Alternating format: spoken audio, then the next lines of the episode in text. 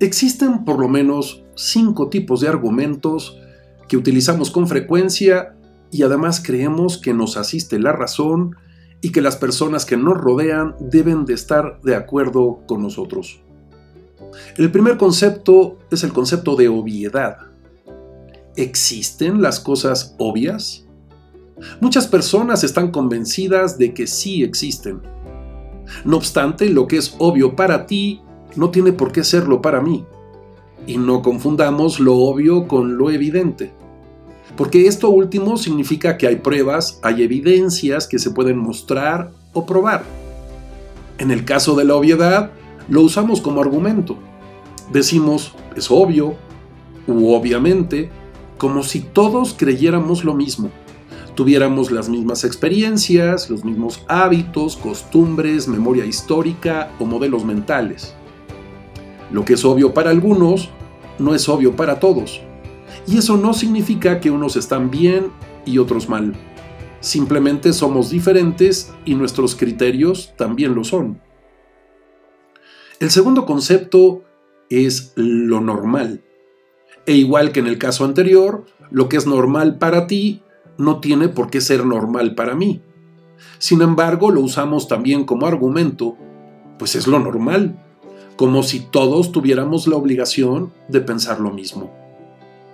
El tercer concepto es la lógica, y no porque la lógica no exista como parte de la filosofía, sino también porque usamos el argumento es lógico, como para demostrar que para todos debe ser igual. Lo que es lógico para mí no tiene por qué ser lógico para ti. Y eso no significa que tú estás bien y yo mal o viceversa. El cuarto concepto lo llamamos sentido común. Y bien dice la frase popular que el sentido común es el menos común de los sentidos. Lo que para mí puede ser de sentido común no tiene por qué serlo para otros. Sin embargo, también lo usamos como argumento, pues es de sentido común, como justificando y creyendo que todos debemos pensar y creer lo mismo. El quinto concepto es como la cereza de la tarta o del pastel y lo llamamos expectativas. Y es el argumento que usamos como para hacerle creer a otros que debemos de tener las mismas expectativas, que no debemos comentarlas o compartirlas porque él o los otros, por obligación, deben de saber cuáles son esas expectativas. Si buscamos en el diccionario la definición de expectativa, nos dice esperanza o posibilidad de que algo ocurra o se consiga. En la mayoría de las ocasiones, le reclamamos a los otros que no están a la altura de las expectativas, aun cuando no les hayamos dicho cuáles son como si fuera su obligación adivinar, suponer, imaginar lo que yo considero debe de hacer, decir o actuar sin que se lo haya dicho o comentado claramente. Lo más simpático del asunto es que cuando alguien no se comporta, no actúa o realiza lo que nosotros creemos que debe de ser, entonces de manera inmediata utilizaremos los argumentos anteriores. Pues eso obvio es lo normal, tantito sentido común, pues sí es lógico. Qué pena que no estés a la altura de las expectativas. Como si fuera obligación del otro suponer, adivinar, leer nuestra mente y saber qué es lo que queremos, necesitamos o creemos sin siquiera decirlo. Escucho argumentos como un señor o una señora, un caballero, una dama, que se precian de serlo, pues deben de actuar y ser y comportarse así y así y así, como si fuera para todos exactamente lo mismo.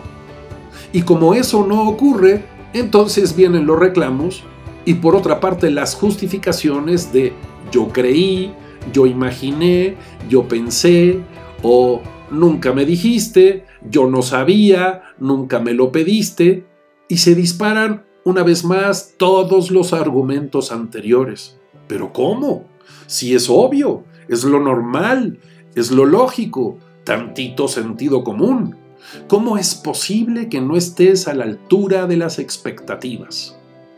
¿Qué podemos hacer para evitar las dinámicas anteriores?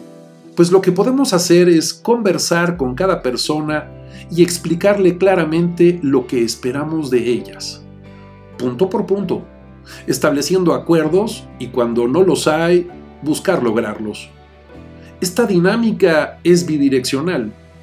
Tú me dices que esperas de mí, punto por punto, y una vez que esto ocurre, yo te digo que espero de ti también, punto por punto. Este ejercicio, que es fácil implementarlo y hacerlo cotidianamente, pues evitará en primer lugar malos entendidos, suposiciones y molestias cuando claramente no hemos hablado de lo que esperamos los unos de los otros. Espero esto te lleve a la reflexión. Ya sabes, me puedes localizar en www.santiagobeorlegui.com o en www.institutovitral.com. Hasta la próxima.